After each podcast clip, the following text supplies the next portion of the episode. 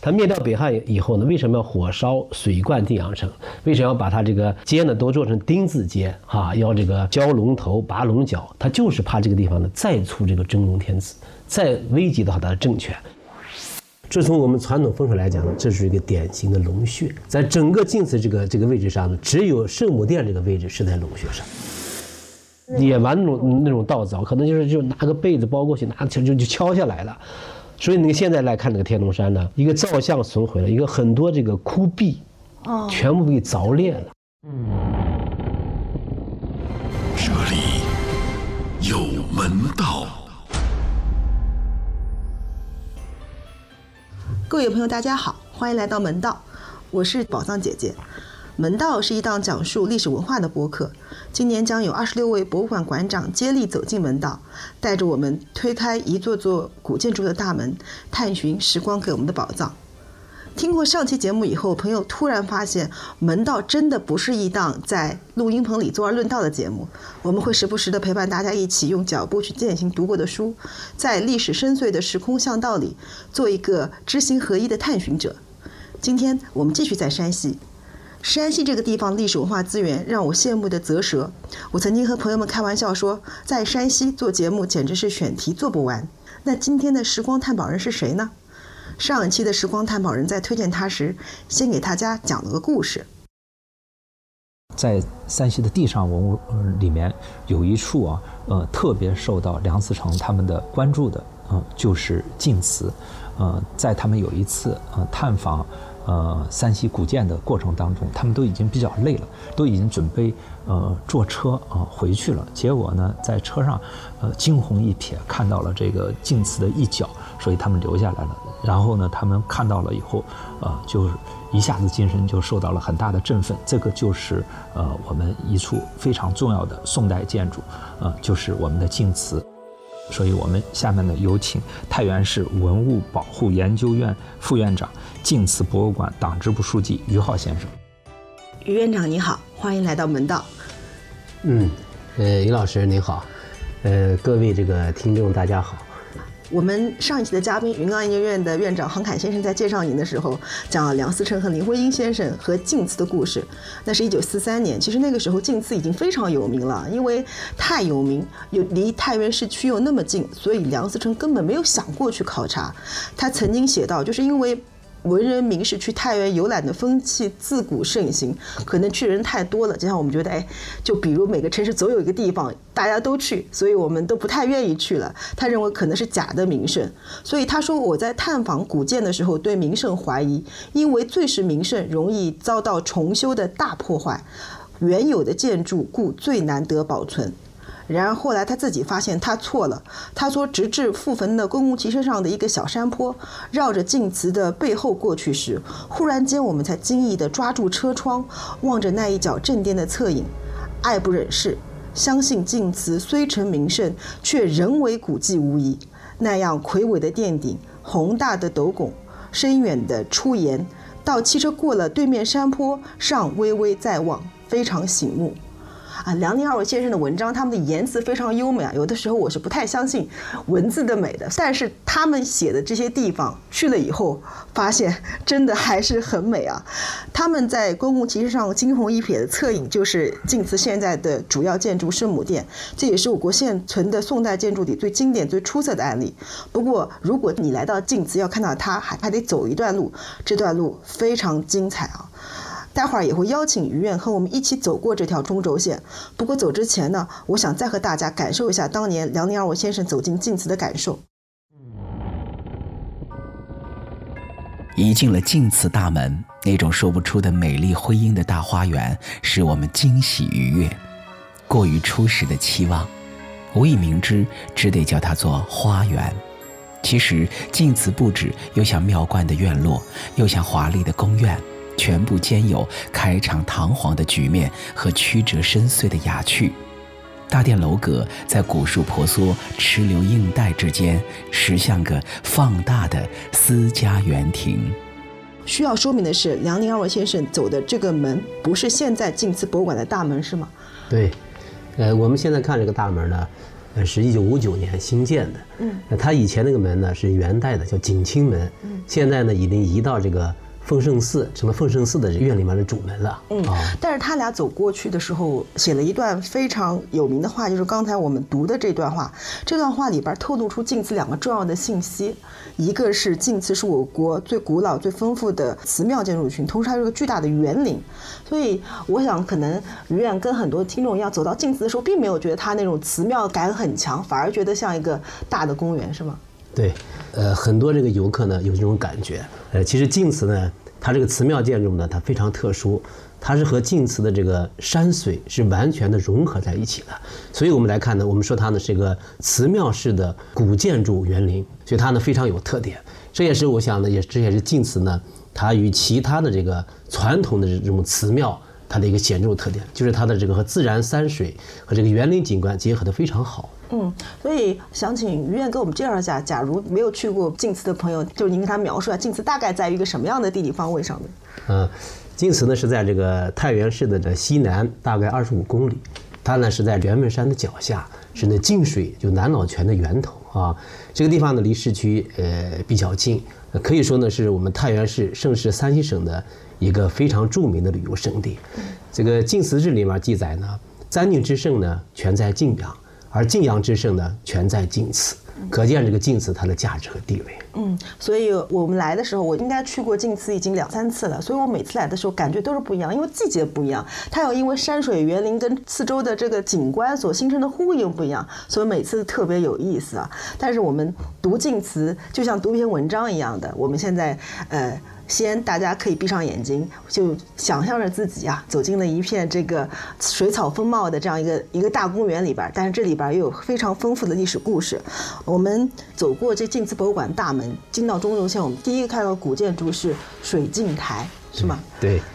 这个现在我们看到这个晋祠的中轴线上呢，呃，有这么几个主要建筑。首先呢就是水晶台，呃，这个水晶台呢。呃，是明清时期的一个建筑。对，为什么会说一般都是明就是明清就是清？为什么会说说说水晶台是明清时期？对，因为它这个水晶台呢，它的前台和它的后室呢是两个时期建造的。啊，在明代呢只建了一座戏台，啊，在清代呢为了这个演员化妆的方便呢，在这个戏台的这个东面呢又补建了一座后台。啊，但是呢这两座建筑呢虽然不是同一个时期建造的，但是它们的结构呢。非常的巧妙，完全的融合在一起了。如果呢不给游客朋友来讲呢，大家就以为是一座建筑，其实它呢是两个不同时的建筑结合在一起的。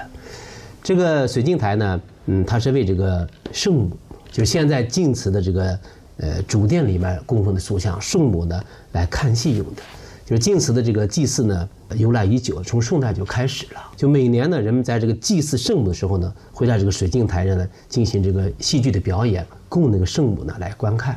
嗯，那在这儿我也特别想跟大家分享一个看水镜台的一个不要被遗漏的一个视角点，就是你要站在侧面，这个水镜台的侧面，呃，看它两个这个建筑结合的那个屋檐，这个侧影，你可以看到一个。一个是重檐歇山顶啊，一个应该是有有点棱角，比较的伟岸。另外一个呢，又是叫歇山卷棚顶。它是两个建筑形式，一个是单檐卷棚顶，对，啊，这个是戏台的这个顶部，呃，后台呢是个重檐斜山顶。它是单檐卷棚顶，正好是插在重檐斜山顶的两个屋檐中间，所以结合的呢非常巧妙。所以我们说水晶台呢，它有它又是有四种建筑风格，我们叫它那个楼台殿。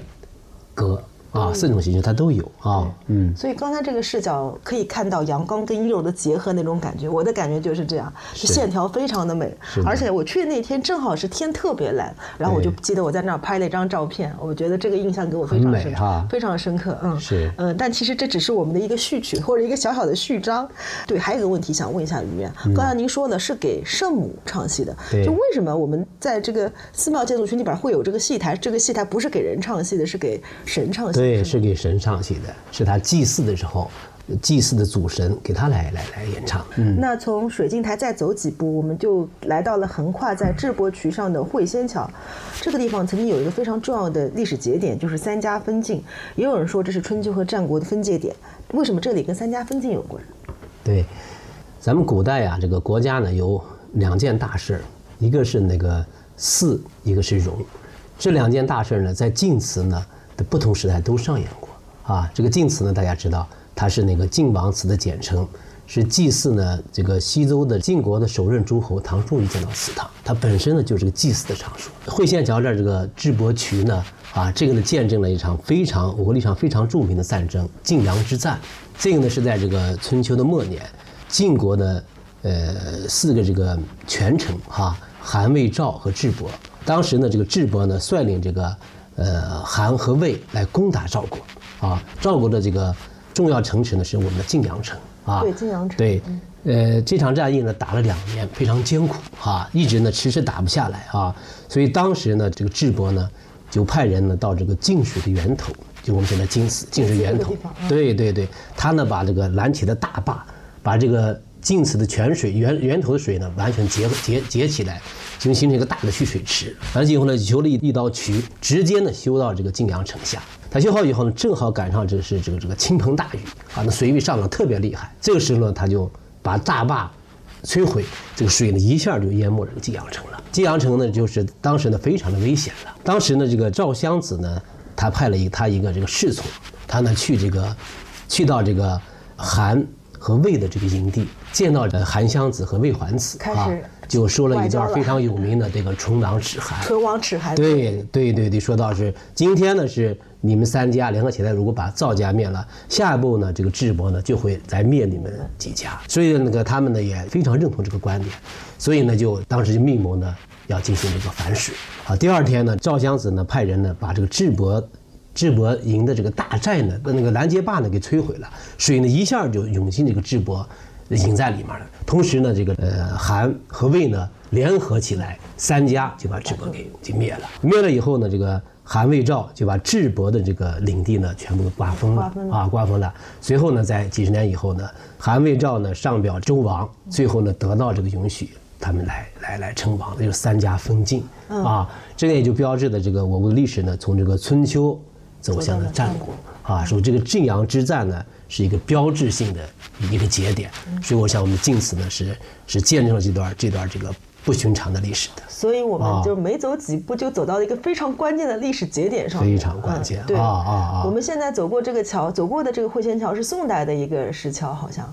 这个会仙桥是对是宋代已经把它保护起来保护起来了，嗯，对对对们我们朋友们如果走在上面的话，是可以在上面站一站的，说不定能感受到当时的这个笙歌铁马。对是的，其实说实话，中轴线这段并不是很长啊。其实走几步，应该走过的会下很快就我们会看到一个台，我们叫它金人台，因为上面会有四个金属的这个武士。对这个金人台，听说原来不是在这个位置的，是吧？是后来这个明清的时候把它把它放上去的。对，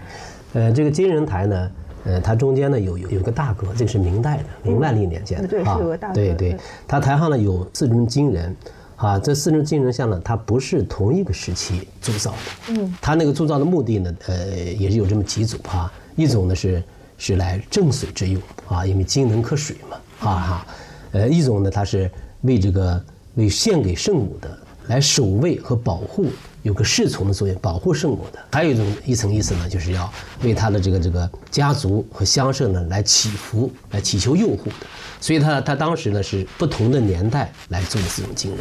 是到了这个明代以后呢，把这四尊像呢就完全集合在金人台啊，相当于作为我们这么一个净水源头那个正水的这么之态，同时也是也是像守护这个。这个圣母的一个一个一个一个一个金刚卫士一样，对，屹立在这里的啊对，。其实我更可能我更倾向于您说的这个金来镇水，因为从同时期看，这种比如说我们镇水的铁牛啊，什么都会采用，就黄河对这这正水的铁牛才会用这种金属的来做。然后这个其他的，如果只是塑一个，比如说金刚卫士什么，会有很多种做法，泥塑啊、石雕都可以。所以它采用这种当时比较罕见的这种材质来做这个，我还是更相信您说的那个镇水之用。对我们不用走很久，就紧靠着这人台就可以看到一个牌坊，叫对月坊，是吗？对月坊是一个木质牌坊，它的年代是一个最喜欢做牌坊的年代，就是明朝。明朝对呃，做的很精细啊。如果大家到对月坊前面，对月是有这个感恩的这个意思，据说是因为一个乡绅为母亲祈福感恩来建的，是吗？对对，它是那个那个呃高应元为他的母亲的祈福来建这个牌坊啊啊，他对呢有报答意思，又有宣扬的意思啊啊。呃，其实我们现在来看呢，它这个对月坊呢，我认为呢，它更像是我们一个这个传统寺庙里的一个这个山门啊。哦，对，我就是想，它更像是一个山门，因为它旁边两两面呢有这个钟鼓二楼，钟鼓二楼啊，对，进入这个山门呢，就进入我们第一个殿叫献殿，对，也叫讲堂啊。我想从这个解释呢，应该。嗯，应该更贴切一些。对，而且它像一个仪仗。我们说从这个晋祠的到了这儿，它就像一个仪式感一样，它走过了这个桥。在以前这个呃来祭祀圣母的时候呢，这个当地的官员呢，他是骑马来的。对，他是要到这个对月坊前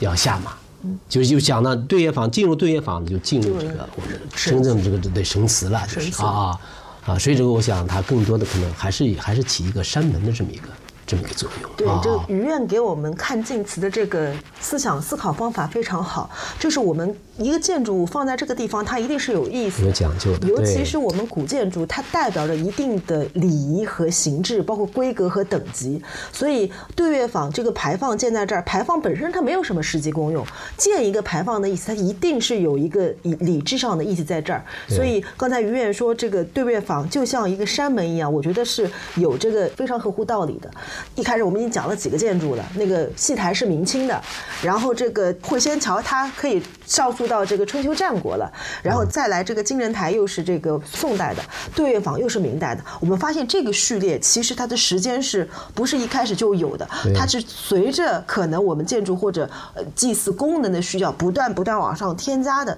而且我个人觉得到这儿的时候，我虽然觉得它节奏紧密了一点，空间紧密一点，它没有太多的违和，好像大家都还挺克制的。对，但是这其实还没有进入到我们的主体部分。到了主体部分，刚才于远说了，我们走到对月坊的时候，走过对月坊就是我们第一个非常重要的国宝建筑，叫献殿。献殿是什么时候的建筑？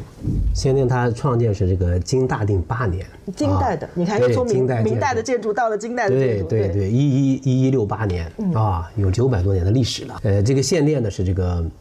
被文化部呢鉴定为晋祠的三大国宝建筑之一。三大国宝。对对对，它这个作用呢是这个，就是祭祀圣母时候呢，这个祭祀品陈设的这么一个一个场所啊，就是相当于我们现在的享堂了哈。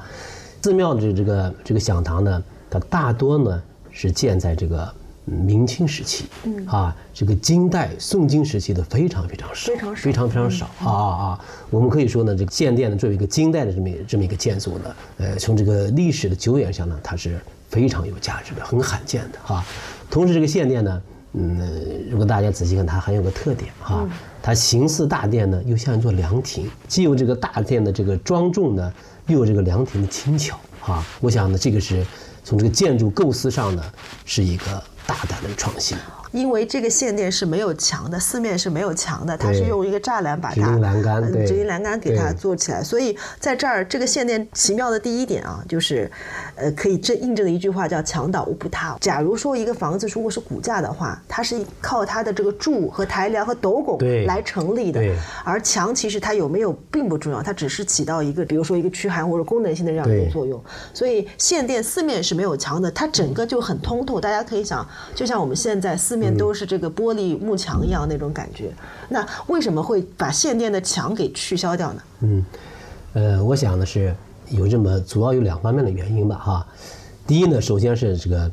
晋祠呢，它是一个园林式的寺庙建筑群啊，这个限电呢正好处在这个晋祠的中央。我想呢，把这个墙去掉以后呢，从它这个通透性上、观感上和这个园林上的结合呢，是我想是非常吻合的。对，如果在这个地方呢，完全是一个传统式的大殿，就显得更非非常的封闭了，视线呢也不通透。嗯，我想这是一个非常非常重要的特点。嗯，第二痛点特点呢，也是从这个实用性来讲，因为这个献殿呢是为这个圣母这个祭祀的这个物物品摆放的地方。嗯，就大家可以想，它是个大的供桌。对，大的供桌上面摆的很多祭品哈，因为晋祠的这个这个祭祀呢，主要是这个农历的七月初二，正好是三伏夏天。夏天。对对对，你想，如果这个祭祀品就在一个非常封闭的大殿里面来放，对它的保存是有问题的。嗯。如果它是个形似凉亭呢，它很通透，嗯，这样对它长期的保存呢是有好处的。嗯。我想这个献殿呢，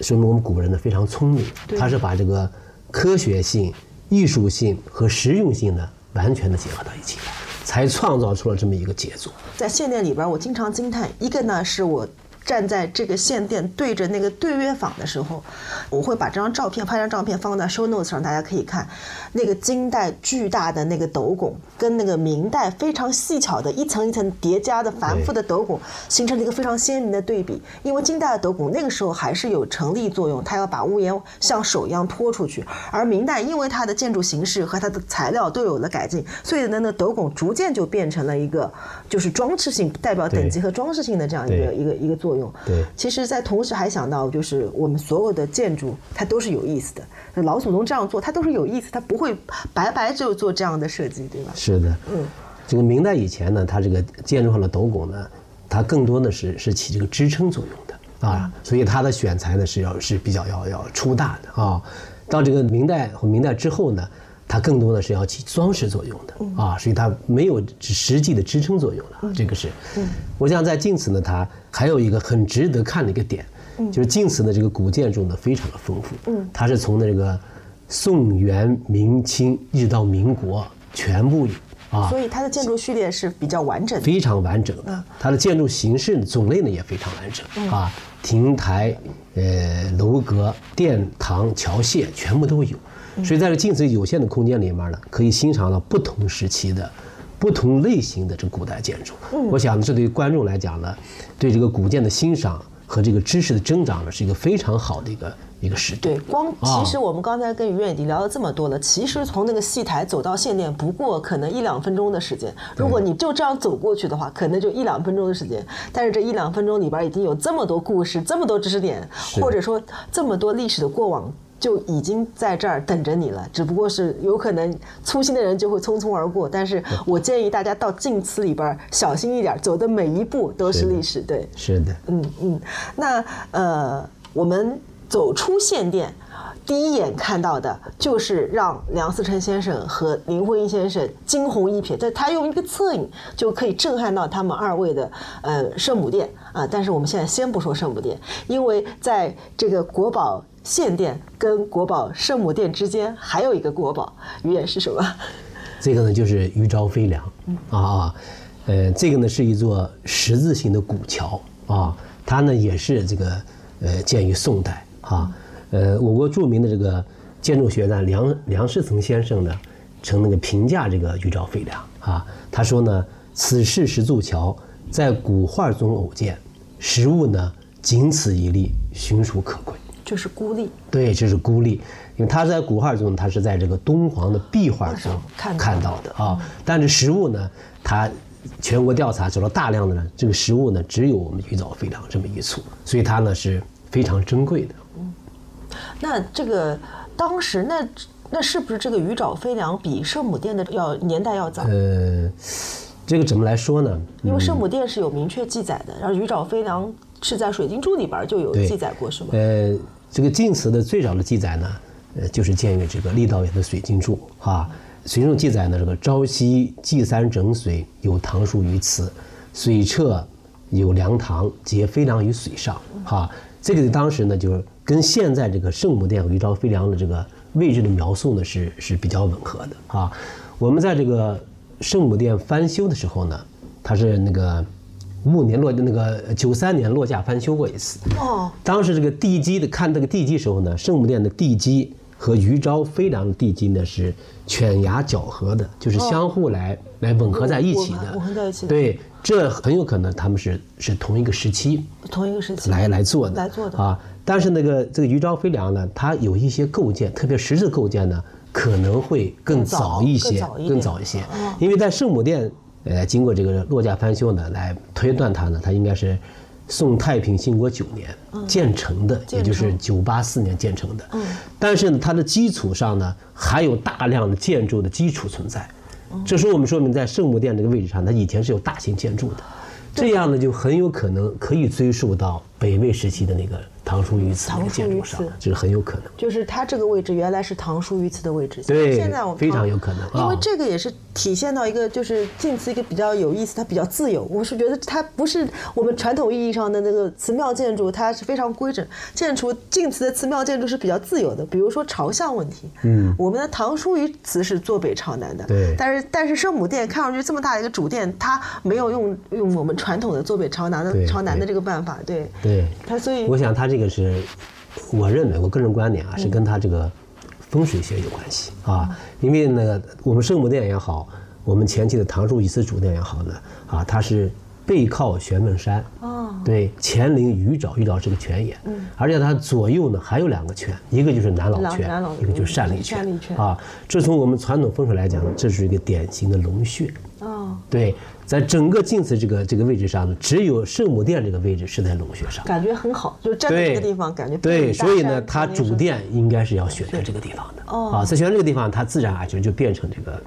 面向东了。对啊，坐西嗯朝东朝东了。对它这这个，如果它强行在坐北朝南，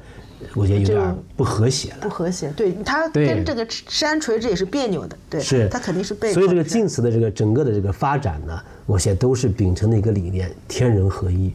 我觉得是一它所有的这个发展脉络呢，都是秉承这么理念来来来做的啊。对，而且因为从我们说在中国园里边，水系是非常重要的。晋祠恰好它又有几个泉眼，又有汾河的从玄武山上下来，对很好的给了晋祠一个虽然看上去不是很丰富，但是你又觉得水很多，以前这个精髓还是很大的。很还是很大的。对，那个李白有首诗嘛，来晋祠时候嗯是这个，他是划着船来的。哦啊啊，他描写就是这个，呃，微波龙鳞，呃，沙草绿，呃，晋祠流水如碧玉，微波龙鳞沙草绿。他是在船上来写的这首诗。你想当时的晋水有多大呢？嗯啊，欧阳修写那晋水也是这个，呃，千家盖河道，满目湘江天，全部是晋水来灌溉的。嗯，所以我们这些年以后的晋水是逐渐逐渐变少了。嗯嗯，以前这个晋水还是还是非常大的。嗯啊，所以我们我们现在可以想象当时那个情况。我突然感觉到，就是像于愿一下子说到李白、欧阳修啊，这嗯个唐宋的这个大文豪，我们走的每一步也是他们曾经走过的路。对，是是嗯，我们还没走到圣母殿呢，我们先是从献殿，然后看到鱼沼飞梁。鱼沼飞梁在献殿跟圣母殿之间，它就像一个非常很很好的过渡，就即将到高潮了。我先在这儿缓一缓，然后。一眼就是那个我们这次中轴线最高潮的一个建筑，就是圣母殿啊。圣母殿是它站在那儿的时候，我觉得最好的观赏点其实还是在献殿前面，就是在鱼沼飞梁这个前面。对就是一个非常优美的古建筑所透露出来的气势和气场，可以一下子把你拿住。圣母殿是我国现存的宋代建筑里最经典、最出色的案例之一。这是一座面宽七开间的大殿，面宽有六间，采用重檐歇山的屋顶。如果你仔细关注一下圣母殿的八根柱子，会发现它微微倾斜，越往边上倾斜的角度越大。这种做法在宋营造法式中有一个专有的名字，叫侧角。这种手法可以让建筑上部的梁架挤压得更好，视觉上让人觉得建筑更加端庄。同时，这八根柱子的高度不在一个水平线上，中间两根柱子略高，这就让圣母殿的额坊有了一个弧度，这样出挑的屋檐就显得更加灵动了。就我们第一眼看这个建筑啊，就是首先可以看到很明显，它那个柱子上八根柱子上面有八条龙，那么跟我们讲姿态不一样，也非常罕见。因为龙盘柱这个呢，倒是刻在柱子上，我们都看过不少，但是它是真的把它盘上去的。首先，那个木头能把它这么盘上去，我觉得也挺不容易的，而且它还还是一个宋代的这个原作对我把刚才宇昭飞梁再补充一点啊。好，没问题。就是刚才李老师说的，就是我们之所以能够来看这个圣母殿，这个从前面来看，它这么这么精美啊，包括我们可以拍照，这个鱼沼飞梁是功不可没的。因为本来鱼沼飞梁像它是一个鱼沼泉，它是个泉眼，之所以它建成这个十字性的桥梁，而且那个桥面是比较宽阔，所以它不仅是解决了这个从献殿进入圣母殿这么通道的问题，其实呢是相当于在这个圣母殿前面呢建了一个平台和广场，来供游客、供人们去瞻仰和礼拜圣母。这就再次证明我们古人呢，他们这种聪明和才智这。设计不是白设计的，它之所以他完全对他不是为了我要做一个十字桥而做完全是因为他实物的状况它需要、现实的地理状况，再加上它的一些功能来来来做的哈这。样就更好理解。对对对对所以我说，在这个地方看圣母殿是最舒服的，也是有有原因。有原因的，也是也这也是这个玉昭飞梁它的成功之处啊。嗯呃，说到这个龙呢，这个圣母殿上这个木雕盘龙呢，应该是我国现存最早的木雕盘龙。它其中的六条龙呢，它是有明确记载的。这个呢是这个宋元佑二年，也就是公元呢呃一零八七年，是当地的一些乡绅他们呢来出资来雕制这条龙，同时呢，他们还给圣母呢捐赠了一个圣母的这个座位吧，也就是哈座位平台啊。所以这这八条盘龙呢，应该是属于是宋宋代早期的这个木雕盘龙。所以它的形态呢，我知道非常的非常的好，特别的灵动。对这个呢，跟我们这个宋之后的这些这些龙的造型呢，它是我们叫它庄严有足，但是呢，这个灵气不足。它是那种刻板化的，就是它对就是一个模子，就千龙可以说是千龙一面。千龙一面对，因为我们我们知道有的时候画人呢，他还不太好意思画的都一样，但是龙嘛，它反正就是有那个气势就行了。是的，但是我们看镜子上的这个八条龙，每条龙都有不同的姿态是，不同的动作，不同的朝向，的有的寒猛一点，有的就凶一点。是的，是的，是的。所以它呢，就是这个八条龙呢是不同的形态，是那种那个怒目，这个利爪，而且那个龙头呢是向上扬的，感觉呢就是这个天地之间的唯我独尊那种气势和气场在里面，而且呢有那种。腾空欲飞的那种感觉，对所以近似的这大条木雕盘龙呢，雕刻的非常非常好，所以呢也是我们的精品了啊、嗯，而且我我我曾经看过个资料，因为晋祠这个跟水神，就祭祀跟水神有关，所以在这儿加龙可能也跟这个有关系。对，因为那个晋祠历史很久远，对这个圣母的身份的验证也好呀，它是有个过程的啊，确实中间呢也有有他认为他是这个唐叔虞的母亲，也有说他是晋元的水神啊，是他经过一个一个不断这个丰富完善的过程对，。待会儿还想详细问您这个。对，嗯，所以这个这个龙呢，也有可能是这个这个跟水神跟水神有有关，也有一种关功效，就是这个龙能吐水。我们木构古代的木构建最怕是火了，最怕是火。是火了啊，所以这个柱上呢有这个盘龙呢，也起这个防火，对这么一个寓意，它是两层的寓意。就像那个屋梁上的螭纹也有一螭纹一样样的对道理是道理是一样对对对，哦，这个我也是觉得非常有道理，对，对真是因为我们就刚才包括在跟于面聊天的时候，我们不但在说所有的这个信息，包括那个林徽因人也写过一个叫建筑意，就是它这个建筑是给我们传递信息的，而这个信息一定是有它的合理性的，它一定这么做，要不然它留到现在它也留不下来。是的对对，所以我们往往会对这些信息多想一想，就会明白哦，原来是这样。对，对这也是我们看古建筑的一个办法。而晋祠给我们提供了非常非常好的这个蓝本，因为它的序列和形态和样式，包括它的遗址，又是那么的丰富。那我们现在就是走到这个圣母殿里边儿，看着龙走到圣母殿里边儿，我有一个发现，我有个感觉，就是我们也去过很多的这种庙宇或者祭祀性的建筑，晋祠这个圣母殿的它的这个回廊特别的宽。我数了一下，在两有有三根柱子，也就是说它有两两径宽。首先跟朋友介绍一下，这个圣母殿面宽本来就已经很宽了，面宽有七间八个柱子有七间对，但是它的那个纵深宽。这个回廊的纵深宽也有两间，它整个的纵深宽是六间，六间对而且它它这回廊是一周都有，所以它的等级是非常高的。对对对，呃，这种形式呢，它叫这个嗯。复节邹札，邹札对对对，在营造邹札，法式里对这个宋营造法式里面呢是是是明确的记载的哈，呃这个呃圣母殿这个四周有围廊呢，而且前廊呢进深两间呢，这个呢是是是最早的最早的一个一个实例啊，这个就是这个按照这个宋营造法式里面的这个记载哈，它是最早的一个实例啊，这个圣母殿呢可以说是。嗯，这个宋代建筑的一个代表作了啊，它的建成呢是在这个太平兴国九年，就是九八九八四年，它比这个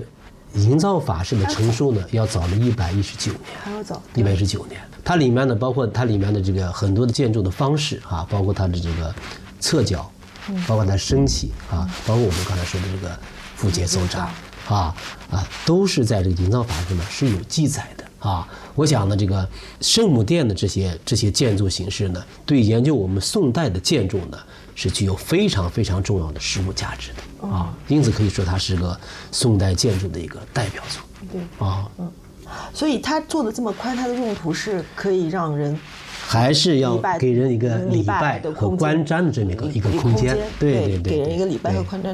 的啊，就是我我走过这个两间真的这个回廊，我们往里看，我们发现其实圣母殿内殿倒反而不是特别的大，对吧？但是它有个特点，它没有没有柱子，没有柱子啊，这就是它又一个建筑建筑这个手法了，叫减柱法。嗯啊，圣母殿整个殿内呢是没有没有一根电柱的。嗯，所以这样呢，对这个圣母和这个侍女像的这个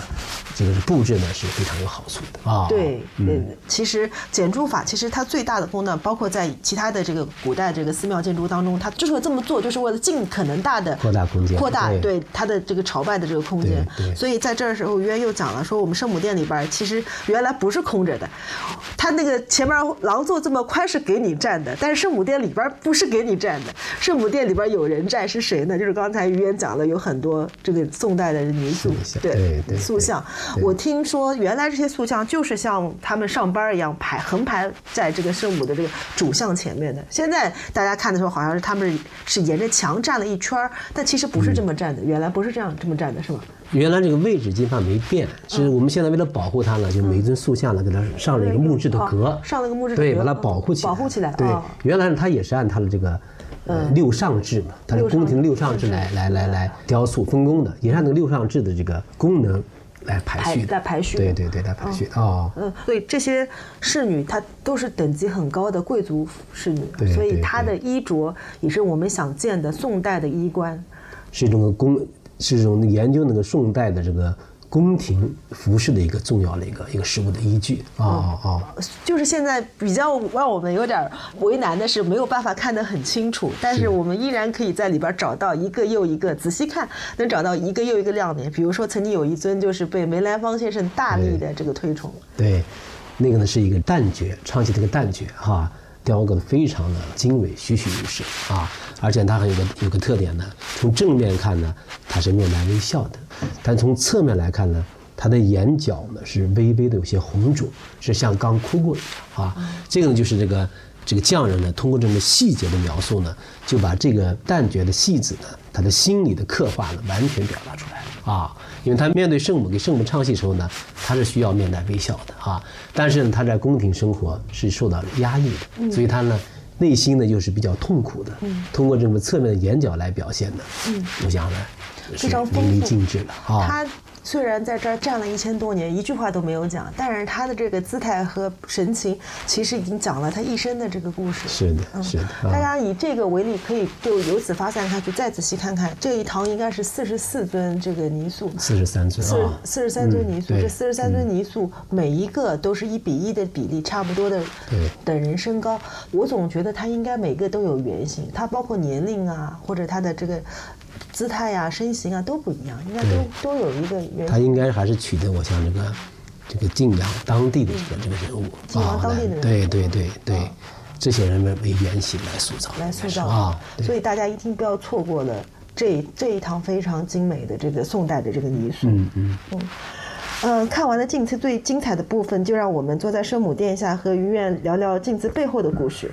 因为晋祠实在是太有名了，真的是太有名了。我我第一次知道晋祠应该是中学语文课本上。我这次去采访的时候，还跟我的一个同事我交流了一下，我说你你这个学了吗？他说他没学，那可能是我们年岁不一样，他们没有。但是我记得我的语文课本上有一个吴伯霄写的《南老泉》，就是写的晋祠，可能是当时这篇文章写于六零年代，可能有一点时代的印记，所以他回避了晋祠的祭祀性作用。所以我学的时候就比较懵，我在想这个地方到底是是什么地方呀？一会儿又是桐叶封地，一会儿又是唐书于祠，一会儿圣母殿，还有一个他着重写了一个柳氏作问的故事。所以我小时候就有点懵，我想这个晋祠到底是干啥的？但是到底祭祀的又是谁呢？就是关于晋祠主神有一个问题。对，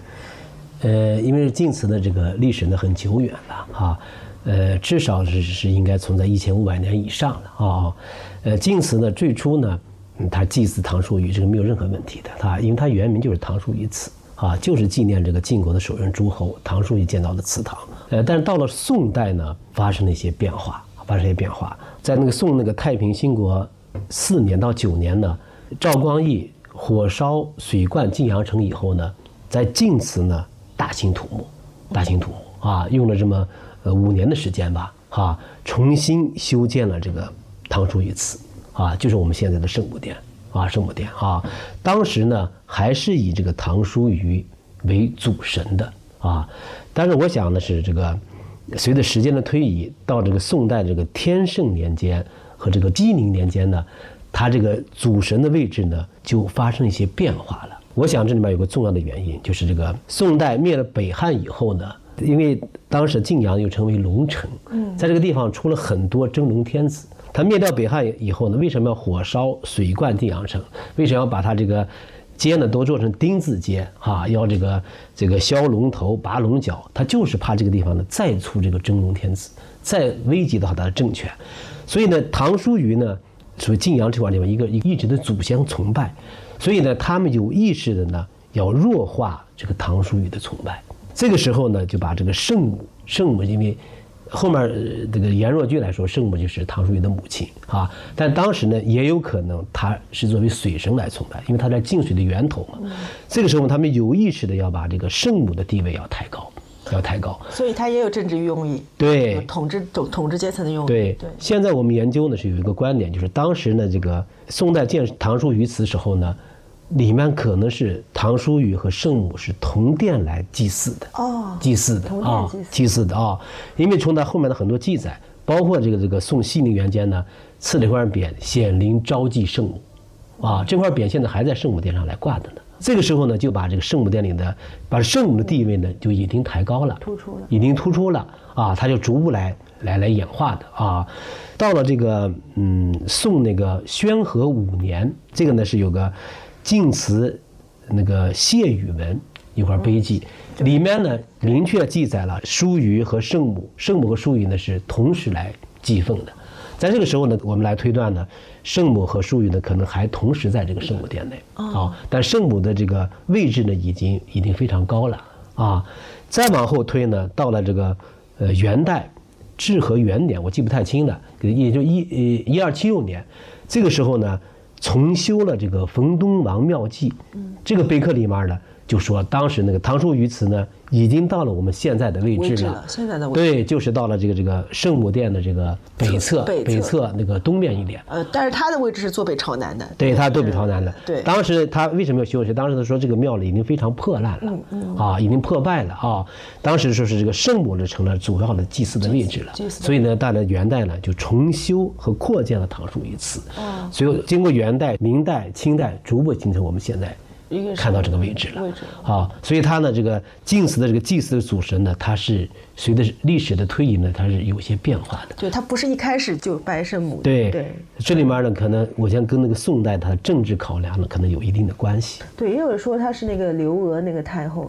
有有这种说法。对他们有时候也也是这个刘太后，嗯啊，也有这个说法，因为它里面。因为他那个那个那个年代和这个刘刘特还是还是很吻合的啊。对，仁宗时代。对，但这些就是从史料上来讲呢，现在还不能有还不能支撑啊。但是后来圣母跟水的这个关系是已经对已经确认了。但是这个就是这个宋代以后呢，就是把这个圣母呢直接和水神挂起钩来，更容易被当地老百姓所认可和接受。包括他每次的赐匾也好，都是跟他这个祈雨、求雨而得雨来这个还愿。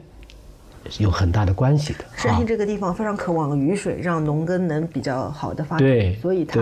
水这个作用非常。但后来它又有这个柳氏做瓮的那个故事。或者我想这个可能也是因为这个，从我们中国的这个传统的礼仪来讲呢，那个敬祠呢祭唐叔虞，这是非常正统的儒家思想。对。啊，你祭圣母呢，总是感觉有点儿，嗯，有点儿有点儿偏了。所以这个历历代呢都在给这个事情呢找这个找补。对，找这个这个依据，对啊，为什么变成祭圣母呢？啊，最后呢，这个颜若居啊，他有很多打开依据。对他这个圣母呢，原来是一江啊，她是那个这个姜子牙的女儿，是周武王的这个呃妻子啊，周成王和叔虞的母亲啊，所以母与子为贵，所以来祭祀圣母就比较人们就都能接受了啊。但是呢，他是祭祀圣母的，是唐玄的母亲，但晋祠是晋水的源头。嗯它是需要一个水神的，嗯，所以在这个时候呢，就又有了一个有了水母楼有有了个水母楼。对水母楼又叫又叫梳妆楼，他们一开始是是圣母梳妆的地方啊，后面呢就完全是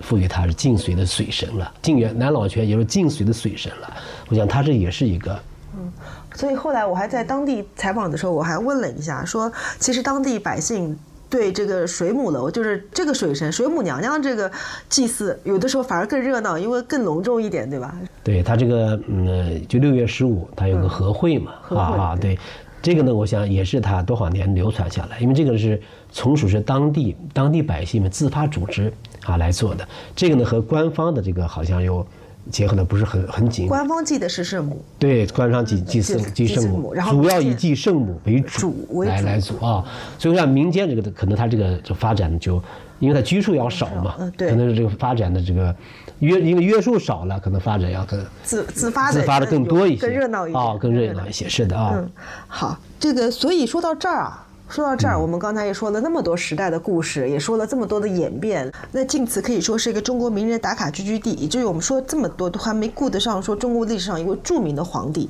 他给晋祠留下了唯一一块通行行书碑，这又是怎么样的故事？请对，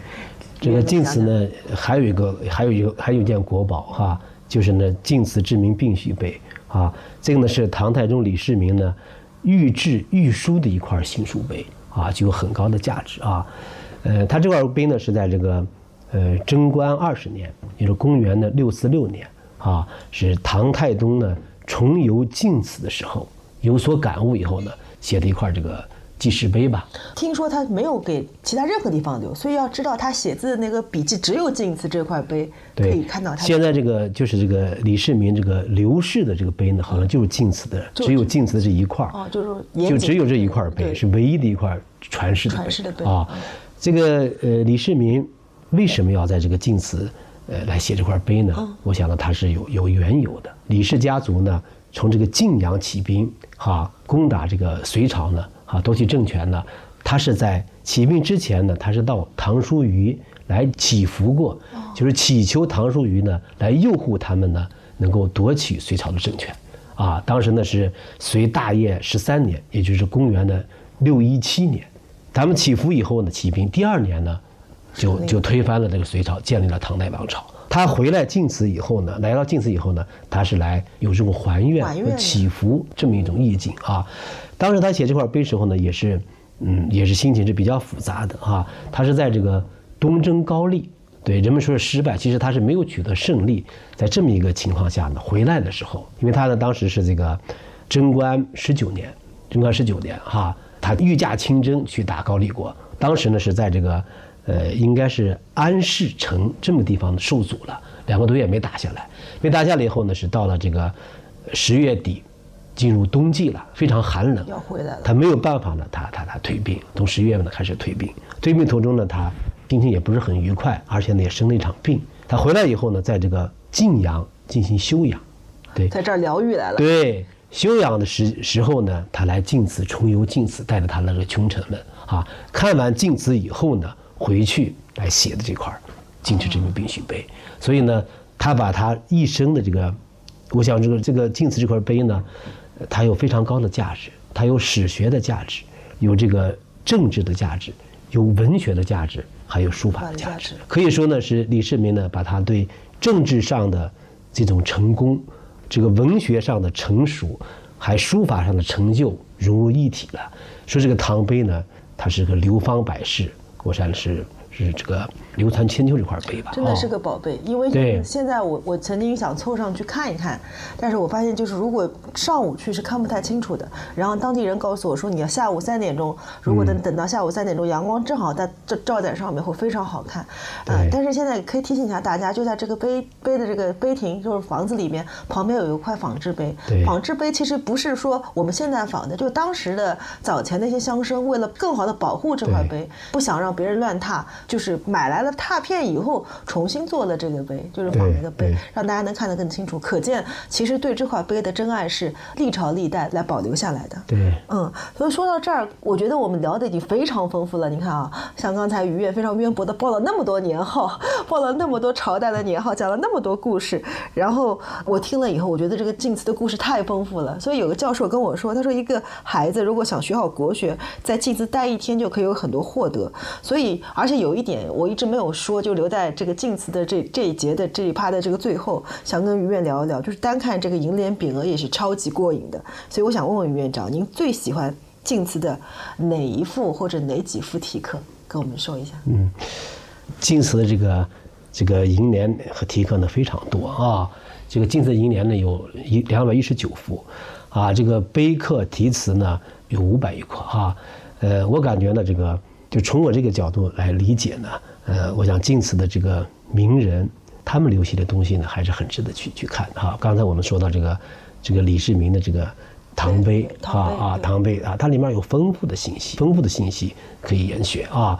包括呢这个这个我们这个《唐书于词》里面。唐宋礼礼祠里面呢，有明清时期的一些著名的文人墨客，描写晋祠的建筑和自然山水的题刻有四十二通，啊，有四十二通啊！大家千万不要错过。对，我们虽然只说了中轴线，但其实它周边有非常多的特别多啊！而且晋祠呢还有一个国宝，就是呢这个《华严经》石刻。哦啊哦，我知道，在比较远的那个，在奉圣寺的碑廊里，碑廊里边啊，在对慧远门的那个旁边，对慧远门旁边，就是晋祠的熟悉的南门的出口，出口那旁边那个奉圣寺里面啊，这个呢是八十件的这个华严经石刻，这呢是是目前我国唯一的存世的这个唐译八十件华严经石刻的主本，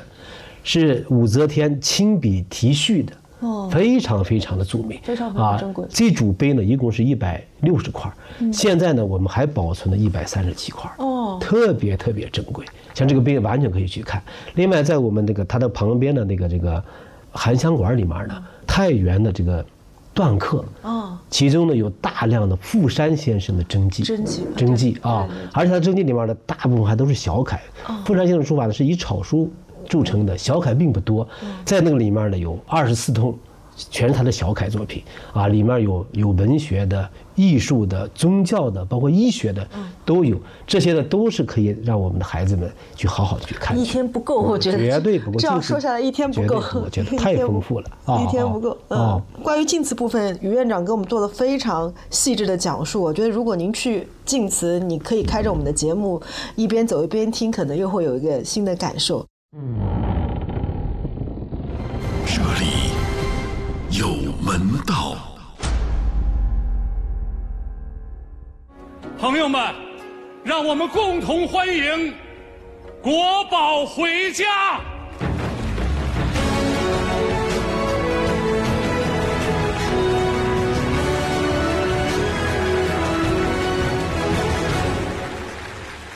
唐教授。这是一件什么样的国宝呢？请您给大家做个介绍。这是一尊出自山西天龙山石窟第八窟北壁的佛手。天龙山石窟是第八窟是天龙山石窟最大的一个洞窟，建成于隋代，距今已经一千四百余年。天龙山石窟在上个世纪上半叶遭到大规模的盗掘，致使很多文物流失海外。现在天龙山石窟几乎没有一尊佛像是完整的，这是第一尊从日本回归的天龙山佛手。这尊微微含笑的佛手，见证了天龙山石窟精湛的艺术水平，具有重要的实物标本意义和很高的艺术价值，被鉴定为国家一级文物。我每次和大家介绍每一位时光探宝人的时候，都会说很荣幸能邀请到您，这个是发自内心的。然而，我当我有幸能邀请到于院长的时候，我又有赚了一点的感觉，因为于院长是一位双料的时光探宝人，在他的工作经历当中，有二十多年都是扎根在天龙山石窟工作的，可以说是把青春献给了天龙山石窟的一位资深专家。所以，我们的节目不会放过于院长，一定要就天龙山石窟来访问一下他。所以我们请于院长除了带带我们运用晋祠以外，也请院长跟我们聊聊天龙山石石窟。而且这儿还有一个连接，可以跟大家说一下，就是晋祠正在跟天龙山石窟联合申报五一国家五 A 景区。对，现在你如果来晋祠跟天龙山石窟是可以买一个联票，联票的，对对，而且。这两个地方相隔的不远，大家可以完全做一个一日游的一个文化游的这样一个线路安排啊。所以也跟大家说一下，就是千万不要错过。呃，刚才这个片花是。指的天龙山回归国宝回归的一个记录，所以很多朋友都是通过这个才知道天龙山石窟的一个隋代佛头的回归，也是也有很多朋友表示想去天龙山石窟看看。那么天龙山石窟是一个怎么样的石窟群？是谁开凿的？又有什么特点呢？嗯，于愿给我们讲讲。这个天龙山石窟呢，在我国来讲呢，还是影响影响力比较大的一处石窟啊。它是开凿于这个东魏、北齐、隋唐时期。大概呢是这个公元的五三四到七二零年，就是不到两百年的时间。呃，这个天龙山这个这个石窟呢，它的价值还是非常高的哈。呃，它可以说呢是这个南北朝至隋唐时期呢。这个中国呢石窟艺术的一个巅峰之作，呃，另外一个呢，它是这个这个佛教石窟呢逐渐中国本土化的一个重要节点和典型实例啊。同时呢，这个天龙石窟的造像呢非常的精美啊，被世人称为呢天龙山样式。这这样呢，主要是它那个唐代造像啊，这个神态高雅，这个雄健优美，飘逸多姿，这种造型呢，呃，是在这个呃唐代石窟当中呢是非常有特点的。很多专家学者呢。来来来，肯定来评价天龙石窟呢，可以说是同时期石窟造像中的最精美的一个杰作啊，也是一个唐代菩萨造像的一个精品代表。呃，同时呢，这个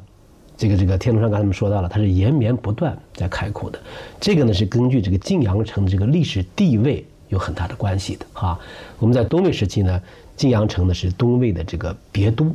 哈，也是这个高欢的大丞相府呢，就设在晋阳城，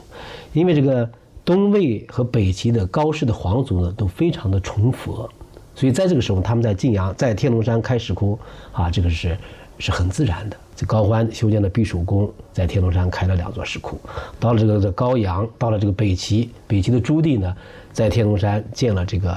天龙寺、仙岩寺，同时呢，也开凿了石窟啊。呃，进入这个隋代呢，是这个。这个杨广是晋王啊，他是那个隋开皇元年，也就是五八一年到五九零年，他属于是晋王，基本上是在这个晋阳，也是滨州带的比较多。他下面的一些这个部从是为这个杨广呢这个祈求，就是祝晋王潘石之安啊，同时也为这个呃杨坚和这孤独皇后和太子杨勇呢也来祈福，来开凿石窟，也是延续下来了。到了唐代呢。这个晋阳呢，又是北都，又是北都。就唐代是那个武周时期呢，是非常崇佛的，所以在这个天龙山呢，继续来看到石窟。这就是它的为什么呢？延绵不断，一直开窟，而且呢，它这个开窟的这个水平非常高。是有很大的原因的，因为它就是国家遗址，这等级非常高。对，因为它东魏、北齐时就可以是是这个和这个皇族有关系的啊。这个隋唐时期呢，最起码是贵族、达官贵族有关系的啊，一直来持续不断的开窟，形成了天龙山现在这么个规模啊。那其实我昨天是去了一下天龙山石窟，对我发现有很多细节，因为我比较喜欢看这个，有很多细节是非常值得玩味的。我想请于院跟我们提个一两处，您觉得哎，大家比较容易忽略，但是必须得看的一些细节有吗？首先呢，因为它天龙山石窟的规模不大啊，就在这么大概绵延不到五百米这个东西峰之间，但是之间呢有四个朝代开凿的石窟，因为它每个朝代开的石窟的这个造像的特点。都是不一样的，所以在这么近距离来来看呢，我想这可能是一个一个看点。比如说北魏时期的这个石窟造像，啊，它就是这个宝衣博带、秀骨清像，比如它那个佛像的造型呢，它是这个是非常这个羸弱和单薄的，它衣服呢非常的厚重，啊，它是追求的一种精神层面上的意境之美。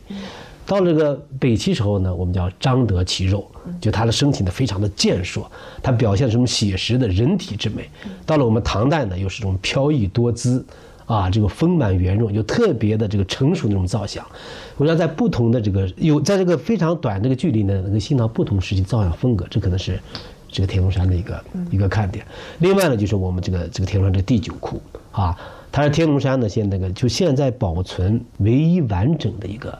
一个一个一个石窟，因为它的对巨大的石窟啊，而且里面它的这个弥勒坐像，那是唐早期，就是武周时期的典型的一个造像风格，叫雕凿的非常非常的精美啊，包括它的十一面观音像啊，这些都是我们要应该来来好好欣赏的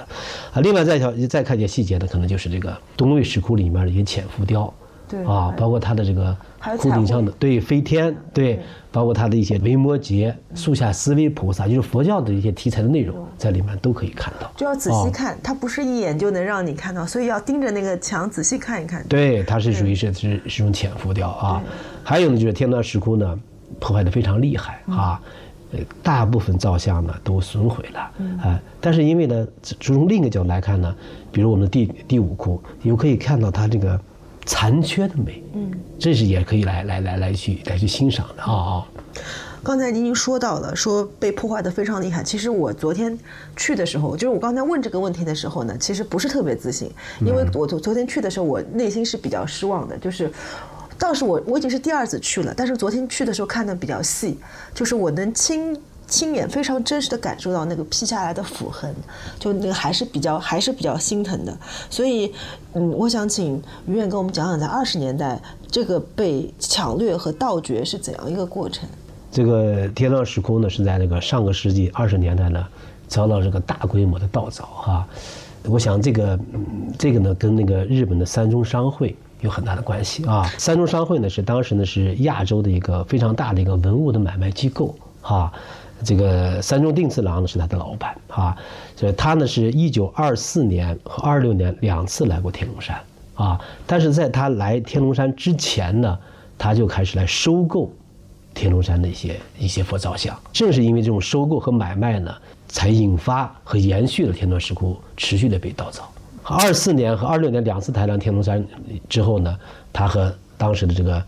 天龙山的主持净亮和尚，哈，又达成了一种一种一种契约吧，哈哈哈，来进行收购啊，他出钱来雇一些当地的人去去去盗凿。这个二六年呢，他一次就带走了四十五件。哦就天龙山的这个这个石佛像啊，他在二八年呢，在日本的大阪呢开了一次呃天龙山石窟艺术展示和拍卖会，啊，在那个上面呢，他专门印制了一个天龙山石佛集，就这四十五尊造像，在石佛集上呢进行了一个全面的介绍啊，就这一次呢是天龙山造像呢流失到海外。有传播到世界上的一个一个重要的一个一一次原因吧。对，我我第一次看到天龙山石窟不在天龙山，是在美国的那个大都会博物馆里面。对，第一次看到。对是的啊。当时就真的是很痛心。嗯嗯，普通人的想法是比较浅的一个第一个层面，就是我们自家的东西不能被别人拿走。然而，作为研究天龙山石窟的专家，我想您的心情肯定不是这样。对于把石窟里的造像掘走，你有没有最不能容忍、最痛心疾首的原因？我想呢，那个首先呢，它是一种对这个人人类文明的一种破坏，因为这个这个石窟造像呢，它是有一个完整性的，包括我们这个石窟的选址。你看天龙石窟呢，它是跟天龙山跟它自然的山水，它是要结合到一起的。包括我们开凿石窟呢，我们要要开窟，我们要开龛，我们要造像，造像的有题材的组合，它是一个完整的这么艺术的一个呈现。现在呢，把它盗凿以后呢。我们现在这个游客看到的都是残损不全的造像，他根本无法想象这个石窟之原貌是什么样子。而且据说他们盗凿以后也对不上哪个窟是哪个窟，他们也没有记，就是为了把它拿走。对，完了这些这些被盗凿的石像流失到海外以后呢，他们很多博物馆收藏了，但这些博物馆的观众看到造像呢，它是游离于石窟本体之外的，这个石窟造像在石窟当中的原始语境他们是看不到的。对，这是一个我觉得这是一个最大的一个痛点，啊，把这么一个完整的这么一个石窟艺术把它割裂了，这是一点。第二点呢，它就破坏以后，现在这个对石窟的保存和造像保存，它的损害是非常大的。因为当时他们造这个造像不是专业的人，都是一些一些一些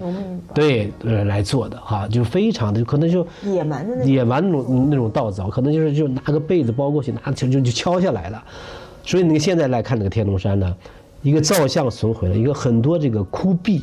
哦，全部被凿裂了。凿裂了。啊，本身那个或者一个完整的塑像，它是它当时它是有这个矿物的颜料，它是起这个佛像是丰护作用的。现在把它比如说把头砍掉了，它的连接处它是要容易风化了，完了对于这个石窟的这个结构的破坏它的强度的破坏也是非常严重，就对它的保护特别有损害的。还有一个呢，就是它在破坏的当中呢，有大有一部分像呢是被凿毁了，就不存在了。所以我们现在就是我们我们来初步来来来来统计的是有两百四十多尊像被被盗走了。但现在呢，在这个我们目前发现，在世界上发现的是一百五十来件，有九十多件没找到，这可能也有可能一部分呢是在私人私人藏家手里面保存的，没有公布于世。但还有一种更大可能呢，就是凿的过程当中损毁了损毁啊，因为我们在这个天龙山这个文管所刚成立不久的时候呢，我们在石窟的这个山坡底下巡视的时候呢，捡到过天龙山那个破损的造像，有个有一个第六窟的一个一个佛身佛的这个中间段，嗯，那个可能它损坏就直接扔山沟里面直接。就扔了。对，还有就是这个还有一块碑，哈，是个十五窟的一块功德碑，一个碑角也是扔到山坡底下，这就说明了他们在凿的时候呢，有一门像可能就损害了，这些都是让我们非常痛心疾首的地方。对，所以这些行为真的是令人发指。昨天看了以后，我自己是非常非常的难受。那个那个难受也是可能因为我自己比较喜欢这个文物，是所以我特别能理解您的那个心情。所以让佛手回归这个事情就是特别特别的有显的重要和珍贵。您能不能跟我们讲讲是怎么把咱们把这个佛手给赢回来的？怎么怎么怎么让它回归的这个故事？对，呃，这个是那个就天川这个这个隋代的佛手回归啊哈，呃，我现在这个还还真的是有缘分的。这个是呃两千年吧，两千九月份儿哈，国家文物局呢给我们来了个函，就是我们国家文物局呢有一个这个海外这个流失文物拍卖品的一个信息监控系统，他们监测到呢，在日本呢啊呃有一个商会要拍卖一件天龙山的作品，当时他们说是唐代的一尊那个佛照像，呃一个一个佛手啊，来让我们确认是不是天龙山的东西。我们收到这个信息以后呢，就他他有他拍卖的信息，有照片，有尺寸啊。我们呢，根据他这个照片上这个佛像的这个雕塑的风格，它的风格，我们来初步判定，它首先不是唐代的，但有可能是隋代的。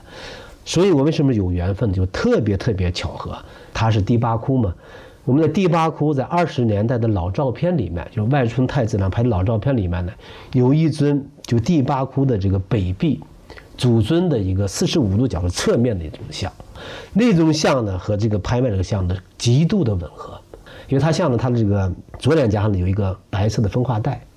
啊，从左脸颊一直到到耳根，跟那种像呢是完全是一样，包括它那个额头上那个沙粒点，也是一样的。我们初步来断定，它是天龙山的，是隋代的，是第八窟的这个北壁的祖尊佛手。这个这个确认以后呢，就是我们跟古代文物局就马上就联动起来了，因为我们作为这个石窟的保护单位，我们第一时间给这个拍卖行发了函，就说呢，这个是天龙山的石窟，是在上个世纪二十年代被盗凿流失海外的啊，我们要求你马上停止拍卖，立即撤拍。随后呢，我们跟他这个老板张荣就进行了这个这个电话的沟通啊，沟通，同时呢，我们也跟国家文物局呢来及时来对接啊。马上国家文物局呢就给也给这个拍卖行以国家文物局的名义给他们去了一个函，要求他们坚决撤拍。所以这个这个张荣这个老板呢，我想还是有很有爱国情怀的。这个厂家呢是日本的一个厂家，他呢就做这个动员工作，先撤拍，随后呢在这个这个我们几次交流吧，特别是国家文物局起了非常非常大的主导作用。就是张荣先生呢他自己出资把这尊佛像呢给购买了，购买以后呢。来无偿的捐赠给我们国家，所以当时呢还那个时间也特别是二零二零年十二月十二日，这尊佛手呢从日本回到了我们祖国，回到我们祖国。完了以后呢，这个因为这个文物呢要这个回归原属地，这是基本上是一个国际的惯例了啊。这个回来以后呢，这个我们国家呢非常重视这件事情啊，重视这件事情，是希望他呢还是能够回到天龙山。回到天龙山，为此呢，国家文物局呢领导啊专门来天龙山进行考察。当时给我们提了三点啊，他一第一点回来以后呢，你的安全条件你要做到，不能回来以后呢又被盗了。第二点，你回来以后呢，你不能放在库房，你要有你要把它展示出来，就是你要有这个展陈的环境。第三一点呢，这个影响非常大，有很多游客会来看中佛手的，你要有一定的这个接待规模和接待条件。来了我们天龙山以后呢，完全符合。完全符合，啊，所以这随后呢，就是就是经过这个半年多的时间吧，七月二十四号正式回归天龙山，而且在我们我们专门办了个展览，叫“复兴路上国宝归来特展”，在天龙山永久展出，所以这个还是还是非常激动人心的啊！特别是我在这个我去这个去去北京的时候，在他那个国家文物局的库房啊，在他那个那个运载箱里面，第一次打开以后看到那个，我真的是那眼泪一下就下来了，那么一种那种面带微笑那么慈祥啊，而且。而且刚才我就感觉是像见到了这个久别的亲人一样啊，特别的亲切，所以这个这个我真的是很难忘啊。嗯，就我我这我是听到这个，我也觉得有点呃有点就是哽咽，就是呃，因为我是昨天在国宝厅里边看到了那个隋代第八窟的，我先是看到第八窟，然后到国宝厅里边看到那个国宝回归的那个佛手，他的表情就是那么的安详，那么的。就是平静和平淡，好像经历了这么多，他还是保持原来那个样子。我们也不知道，他也他可能似乎就是冥冥之中觉得他能回到这个最初他有那个地方。对。对，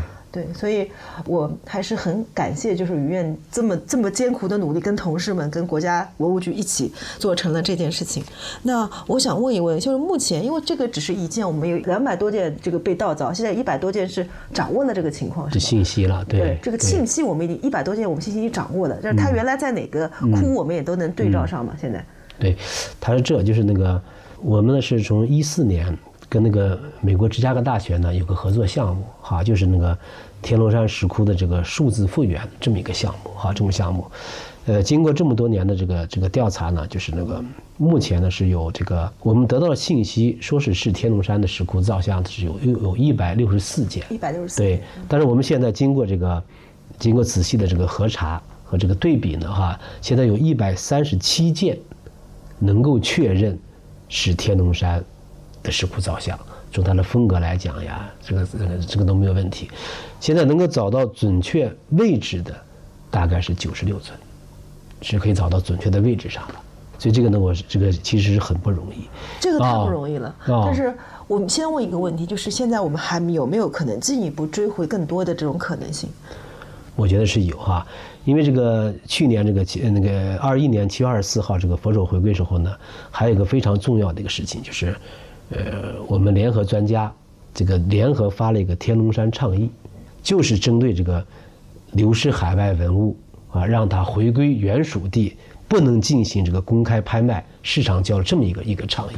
我想，这个这个这个倡议发出以后呢，这个流失海外的文物，特别是天龙山的，一旦在海外进行交易的时候呢，我想会国家文物局也好，我们各种组织也好，会第一时间去去制止去。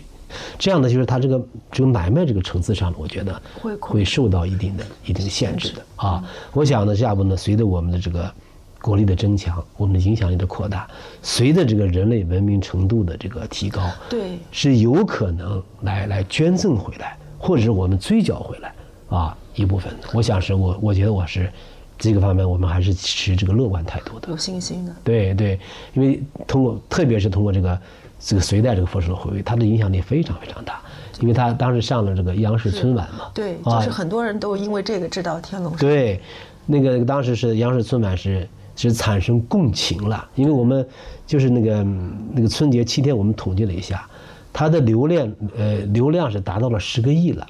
哦，光那个这个评论就这个九千多条，对，所以它是显成了一个社会现象了，所以它的那种影响力啊。我想呢，对这个今后天龙山石窟的这个这个回归呢，我想是是有一定的促进作用，因为人们产生这种，为什么这么多人来看，我这么多人来评论呢？就是打动他心里边。对。其实哦，对，其实当时被盗盗掘这个事情，其实我当时可能也是因为国家的这个当时的这个比较衰衰衰微，国力的衰微，所以才让这个事情，呃，发生了。但是其实我我们也能知道的是，在天龙山石石窟被盗凿这个事情发生以后，其实是对，比如像像云冈石窟以及其他的，包括我们后来昭陵六郡的有有四副被留下来，是其实激起了民愤的。就是我们中国人自古我们是不愿意让我们国家的文化遗产流失到海外。去的不会做这样的事情，所以天龙山石窟也是一记警钟，一直在刻在我们民族的这个心上。对对，那因为现在，比如说我们一下子追回这么多，肯定是有很大的困难。我们要需要历史和时间，需要契机。那么我听说，就是我也看了一下，您一直在推动就是数字化回归这个事情，就是通过数字化来来让我们的文物回归这样的事情。这个事情现在做到什么程度了？对，这就我刚才提到，就是我们一四年啊，和美国芝加哥大学呢做这个合作项目啊，到目前为止呢，我们这个是这个就三维扫描，就流失海外照相的三维扫描数据，我们已经掌握了九十二件，九十二件。完了以后呢，我们在这在这这么一个基础上呢，我们进行了个天龙山一个数字复原的项目。这个项目呢，还是产生影响力了。它是这个一九年，首先在法国进行了展览，同年呢，我们在太原市博物馆搞了一个天龙山石窟数字复原展，通过数字复原的方式呢，再现了天龙山石窟精品石窟的一些破坏前的原貌。我记得当时的一些一些我们太原的观众看了以后呢，呃，特别特别激动，说我们呢去过天龙山，我们到天龙看到的都是那么残损不全的造像哈。今天看这个数字复原以后呢，说哎呀，原来天龙山像这么精美，我们是通过这种影像，我们感觉到了天龙山的这个美好和它的价值啊。呃，随后呢，我们又在天龙山呢，呃，可能你上去也看到了哈，我们搞了一个天龙山石窟的数字博物馆。对啊，就这个展览呢，是永远的留在了天龙山了。我想呢，是因为是前呃前三年呢是有疫情的影响，今年疫情呢，我觉得要好转多了。我们这个展览呢，还是要逐步的是走向世界。我们当时的目标就是还要去美国和日本，因为美国和日本的博物馆呢是收藏天龙山造像最多的地方啊。当然，我们还想的是，我们这个数字复原展去了美国以后呢。可以跟美国的相关机构联系，就是他们有十五十五座博物馆，把他们所有十五座博物馆里面收藏天龙山造像，我们集中在一起，在美国进行巡展。我们既有实物，我们同时还有这个数字复原。这样呢，他国外的观众他看到时候呢，这些造像在石窟当中的原来的是什么样子，就原始的语境，他们就感受到了。啊，包括在日本，我们讲这个巡展，我们还就要搞下去。嗯，啊。其实我还我我也是想告诉一下正在听节目的朋友啊，我是看了这个数字化的这个展览，非常震撼，而且非常专业。就是我们所说的它的这个佛的这个它的位置啊，它的信息啊是非常专业的。如果大概的动线，我觉得可以是大家先去石窟看一看，先去原址看一看，原址的信息是非常丰富的。然后我们再来看一下这个数字化的这个复原展览。也可以体会到于院跟他的同事们在这个过程当中所付出的艰辛努力，有了一个还是比较让人惊艳的结果。那说到付出的艰辛努力，我特别想问一下于院，其实做这个事儿应该是比较难的，因为比如您刚才说了，美国就有十五个展馆，而且人家让我们去做这个采集数据采集嘛，对呀、这个确实特别难，特别难啊！现在我们掌握的信息是，这个有十个国家，有三十一个博物馆有天龙山的造像啊。就刚才李老您说的，其实这里面最大的难点就是数据的采集，这是一点。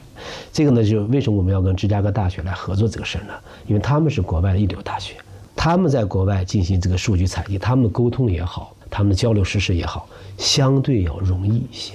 这里面就是一个就是去采集，就得到这个收藏天龙山造像博物馆的许可，这是一个沟通，确实是一个漫长漫长的过程。二个就是他们所藏这些东西的确认，是不是我们天龙山的东西？这些东西是在哪个窟哪个位置，也是一个难点。这个也是很难。对这个里面是我们跟职业大学是完全是互动起来了啊，因为我们现在就就在石窟本体，啊，而且有大量的文献资料来查阅，这方面我的工作也是也是比较难，做了大量的工作。还有呢，就是这个，当时我们想的就是这个，我们这个三维数据采集回来以后呢，不只是要做这个学术研究，不是我们专家们看看就没事了，我们一定要把它做成一个对外的大众的展览。这样呢，就是让文物真正活起来了，让天龙山这么好的石窟艺术呢，能够重见天日了。所以呢，我们就要进在这个基础上呢，要进行数字复原的展示。这里面当时还有个难点，就是这些造像呢，第一个就是它造下来以后呢，它有些地方它损毁了，比如我这个头像和这个身体呢，它没法配，它有些地方是缺失了，缺了一块。对，所以你你要你要全在你要复原展示之后呢，它怎么来怎么样来衔接和匹配，这步怎么来来做，这是需要多学科来解决的。来解决的。还有就是，它这些造像在室内保存了以后，将近一百年了，和室外保存颜色不一样了。对对这个颜色的匹配怎么来做？是是按你石窟的颜色，还是按你流射的颜色？这些都是难点。所以我们在做做的数数字复原当中呢，确实做了大量的工作啊，最后呈现出来那个还是想把天龙山最美的一面